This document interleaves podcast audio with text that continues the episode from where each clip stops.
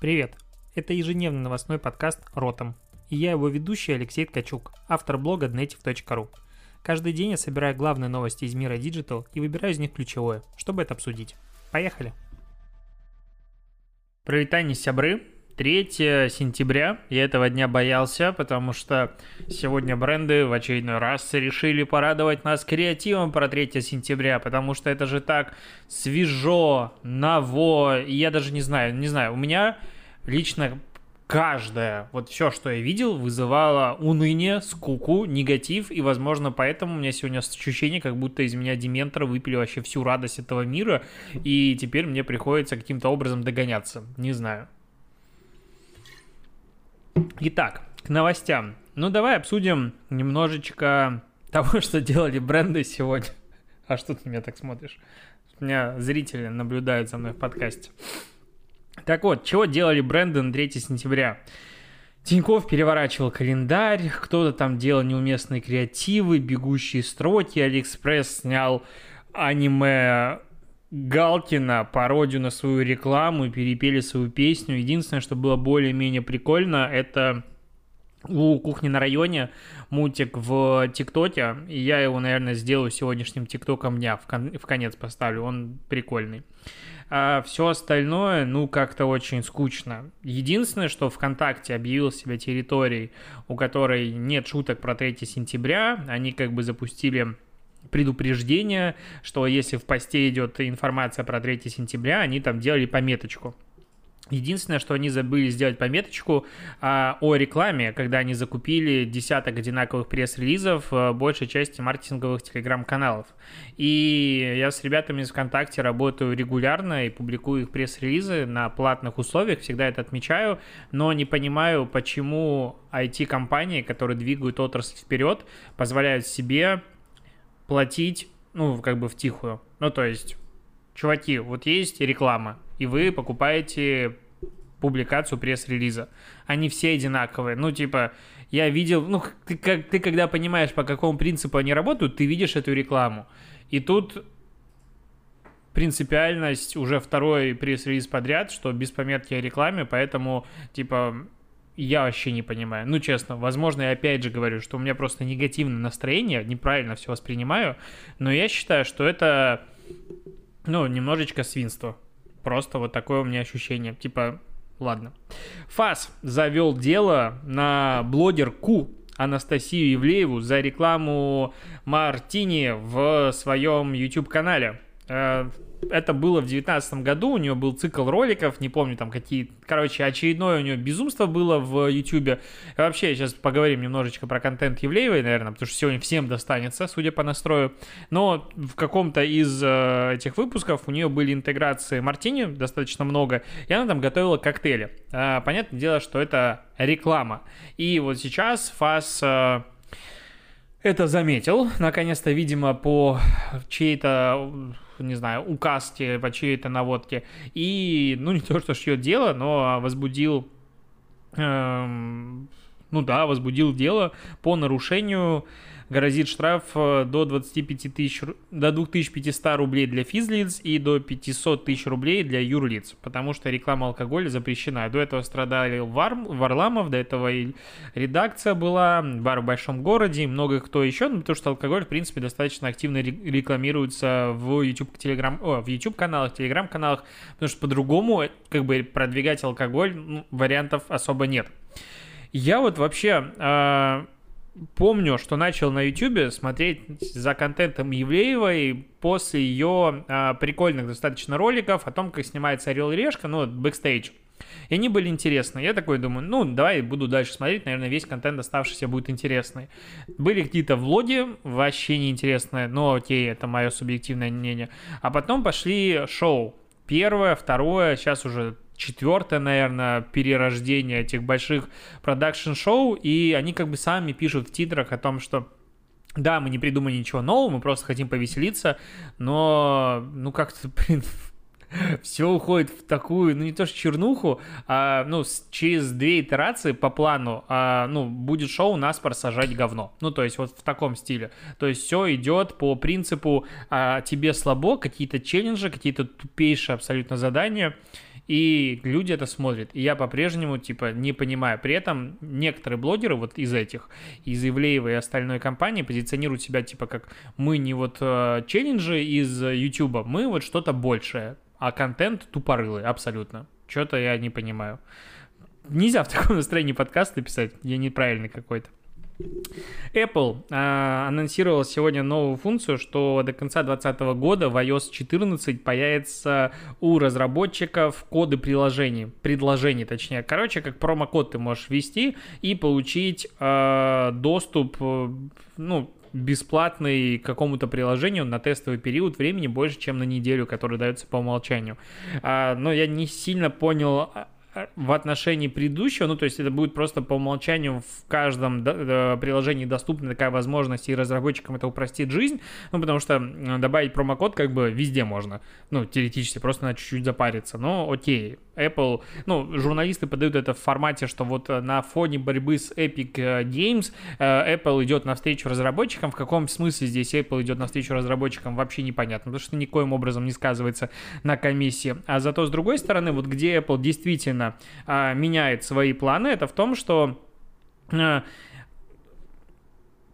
отмену ИДФА, в общем, сертификата, по которому можно отслеживать а, установки мобильных приложений а, по разным рекламным кампаниям переносят на начало следующего года. По идее, ее должны были вот все зарубить в, с выходом iOS 14, то есть вот типа либо в сентябре, либо в октябре, ну плюс-минус в это время, но сейчас переносят на следующий э, год и, возможно, там что-то изменится, возможно, слишком сильно на Apple начали давить, и они поняли, что как бы все-таки живут в рынке и надо слушать других, и надо быть э, молодцами. Посмотрим. Либо они просто растягивают э, такие вот трагические ситуации для рекламной отрасли на чуть подальше про трагические ситуации в рекламной отрасли. Акар а, сегодня выпустили свое исследование, подсчитали, сколько денег э, рекламная отрасль потратила, ну точнее, сколько денег рекламодатели потратили в первой половине 2020 года по сравнению с первой половиной прошлого года, и бюджеты сократились примерно на 9% суммарно.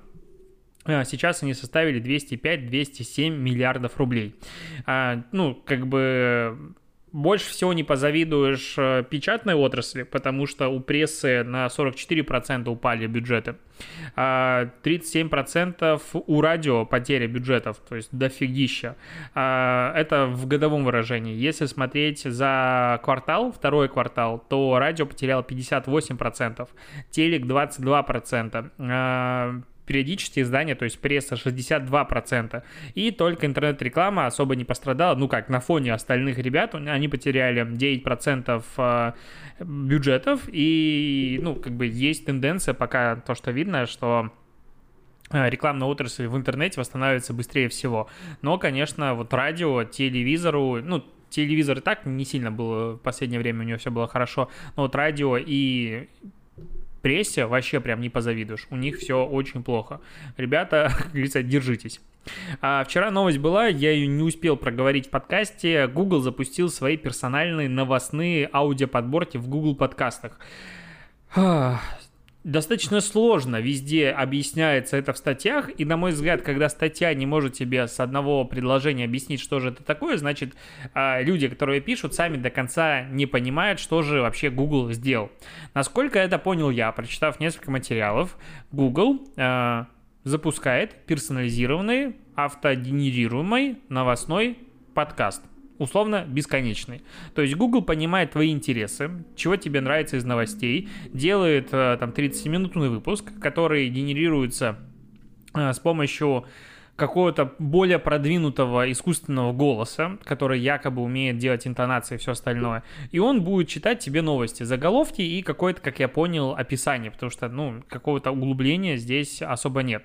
Это пока можно протестить только на андроиде. У меня уже iPhone, и я, типа, не могу этого протестировать, хотя бы мог понять. Но м- что здесь во-первых, это прикольно, что а, вот новостные подкасты и создание автоматизированных новостных подкастов вот в таком формате пока еще особо никто не рассматривал вообще, в принципе, как направление. И Google здесь все-таки продолжает бороться за рынок подкастов, который он, ну, на мой взгляд, очень сильно упускает, потому что, ну, вот я не могу понять, каким образом можно делать настолько отстойные приложения без отзывов, без ничего, когда у тебя есть, условно, неограниченные ресурсы с точки зрения разработки. Ну, ладно, а Google может сколько угодно говорить о том, что они удачно перешли на удаленку, но судя по тому, как а, Google подкасты развиваются через жопу, по-другому не могу сказать, ну, статистика, аналитика появилась а, пару месяцев назад, ура, счастье. Потом один из самых популярных вопросов, как добавить свой подкаст в Google подкасты, а никак, он сам каким-то образом тебя спарсит, RSS-очку увидит и начнет добавлять тогда, когда он сам этого захочет. У некоторых подкастов это происходит в течение двух дней, у некоторых две недели. Допустим, своим первым подкастом я ждал реально там полторы недели, пока он нашел Google подкаст, мой подкаст, подкаст и начал его туда а, отображать. То есть, ну, это странно такое. Но вот э, Эм, зафиксировали аналитики под трек какой-то аналитический исследовательская компания, что с начала 2020 года э, количество загрузок новостных подкастов выросло в США на 68%. То есть интерес к новостным подкастам, он огромный.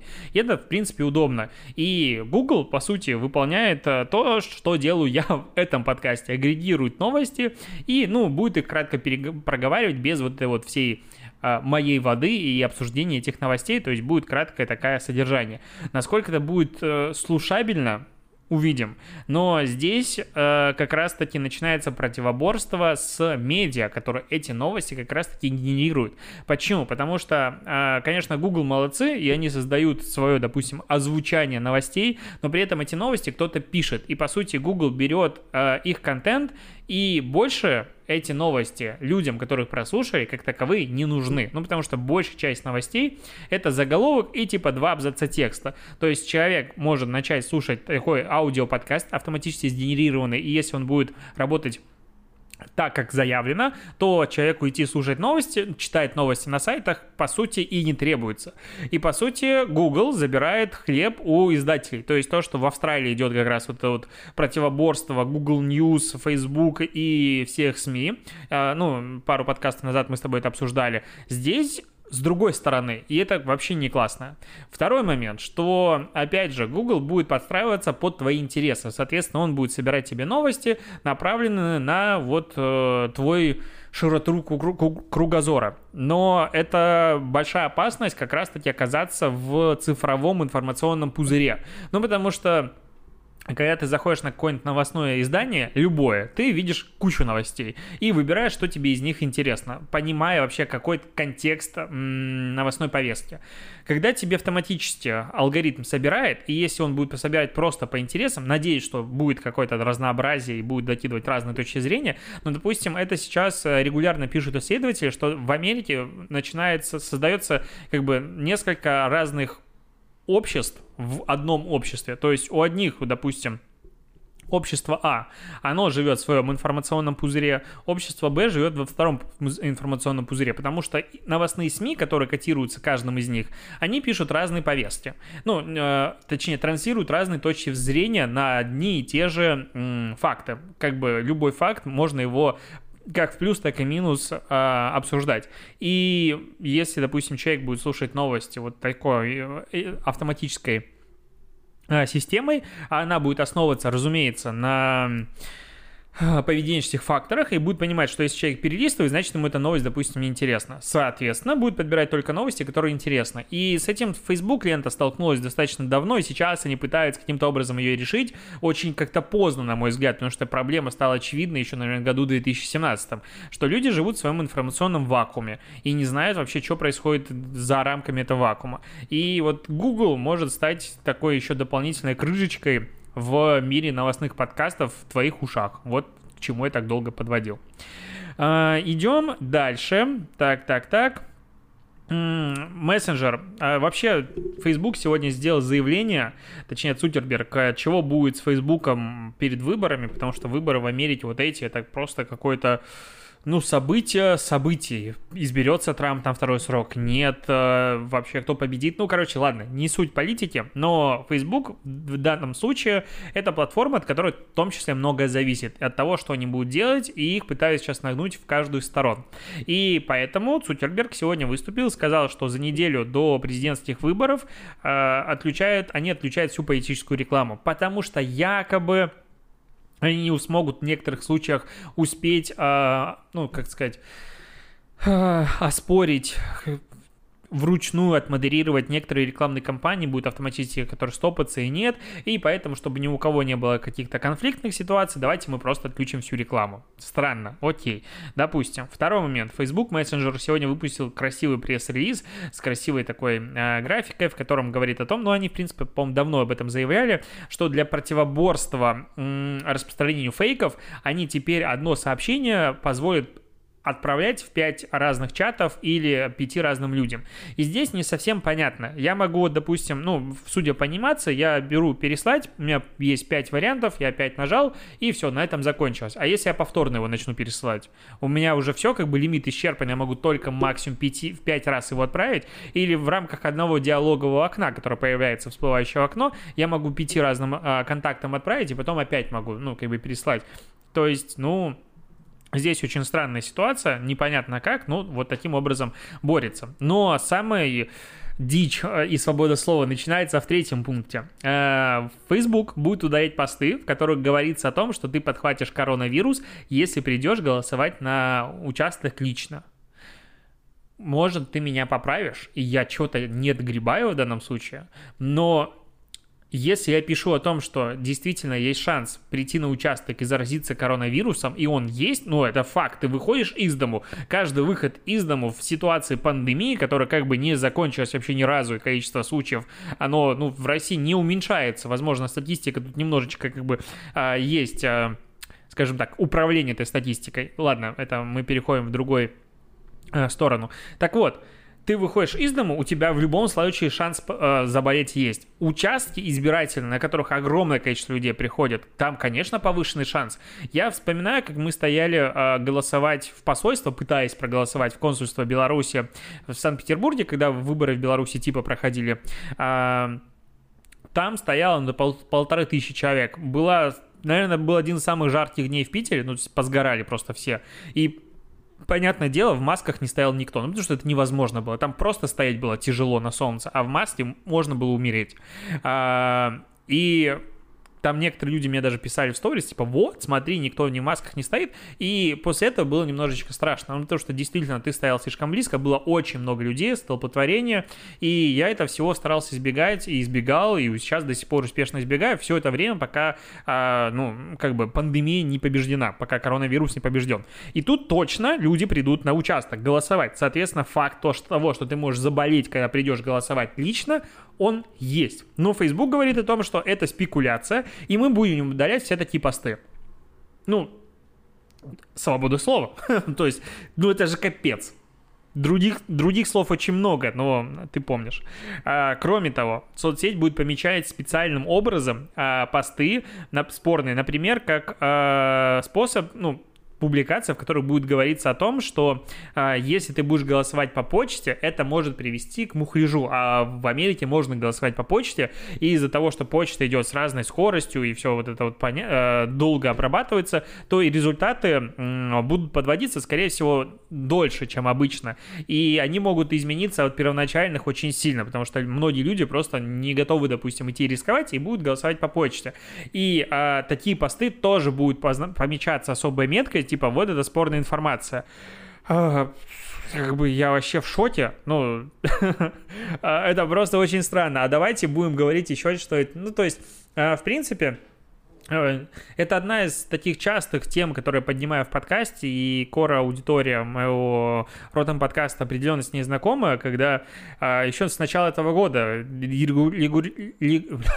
регулярно поднимаются а, новости, косвенно какие-то, которые показывают, что соцсети и платформы имеют огромнейшую власть, которая никоим образом не регулируется, и именно эти платформы, по сути, могут а, управлять тем, что человек видит сегодня.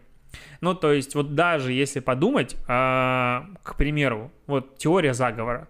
Facebook оказывается на стороне Лукашенко в Беларуси и начинает в Инстаграм, в Фейсбуке, в мессенджере, ну, не знаю, другие платформы, просто потихонечку снижать охваты а, постам, в которых фигури... фигурирует бело-красно-белый флаг, и повышать охваты постам, у которых э, красно-зеленый, ну, то есть официальный государственный. И таким образом ты просто в своей ленте будешь постоянно видеть провластные митинги проплаченные, а то, что есть на самом деле на улицах, будешь видеть намного реже. И будет постепенно, ну, там это, конечно, не, не завтра такое может произойти, но постепенно у тебя будет создаваться ощущение, что все, ну, типа, слито, ты ничего не видишь. На улицах, допустим, тоже этого постепенно становится меньше, потому что люди этого ничего не видят видит. И вот глобально также может произойти. Ну, то есть, понятно, что ситуация с Беларусью это уже там клинический случай, который, на мой взгляд, не имеет шансов на выживание режима. Но в целом это потенциальная проблема. И поэтому а, власти разных стран, которые хотят сами управлять информацией, не чтобы кто-то управлял информацией, а они хотят управлять информацией, поэтому они регулярно обижаются на м, другие страны, э, точнее на другие социальные сервисы, и поэтому, допустим, в Америке TikTok также, э, ну, его начинает прижимать, потому что все текущие сервисы, они как бы принадлежат американским компаниям, и там может быть какая-то коммуникация, а вот TikTok, он как бы китайский. И каким образом там распространяется информация, не всем понятно. Вот, я думаю, одна из причин, почему TikTok сейчас нагибает, именно в этом. Не в том, что там конкуренция сильно, а в том, что Ребята, контроль за информацией должен быть здесь, а не там. Ну, это мое мнение. А, к слову про TikTok. TikTok запартнерился с сервисом Teespring. Это сервис, который позволяет делать блогерам мерч. То есть там есть куча своих вообще любых а, форматов одежды, рюкзаков, чего угодно. Ты делаешь принты, придумываешь, и получается, этот сервис занимается агрегацией, ну, вообще всем. Он принимает заказы, оплаты, а, платит тебе процент, ну, и там какую-то фиксированную стоимость за каждую продажу, и отправляет э, продукты. Ну, то есть полного цикла сервис позволяет делать мерч. И вот TikTok запартнерился с этим сервисом, и сейчас какое там количество, уже несколько тысяч а, тиктокеров получили возможность нативно перенаправлять людей в этот сервис и говорить, вот, у нас есть мерч, пожалуйста, покупайте. Ну, прикольно, то есть, ну, это вообще такое классное направление, чё, очень сложно к нему а, прикопаться. Так, а, наверное, все. Как-то я вот очень быстро рассказал сегодня все новости, которые хотел. Да, все, я закончил. Буду тогда заканчивать, что выдавливать себя подкаст. Спасибо, что дослушиваешь. Услышимся с тобой завтра. А, напоминаю, что вышел подкаст «Продажные блогеры», в котором мы обсудили накруточки, в котором мы обсудили голосовые сервисы и ассистенты, но они попали только в патреоновскую версию, потому что там слишком долго было, и вообще обсудили разных людей, неожиданно для себя, но это тоже в патреоновской версии, и послушали аудиорекламу, обсудили, как аудиореклама вообще появляется, какая она должна быть, а, что такое аудиологотип, и вот это все есть в подкасте «Продажный блогер», поэтому если вдруг ты недоволен тем, что сегодняшний подкаст закончился быстро, включай продажных и продолжай слушать меня вместе с коллегами Пашей и Семеном. На этом точно все, тикток дня, я уже знаю какой, сейчас будет будет. Пока.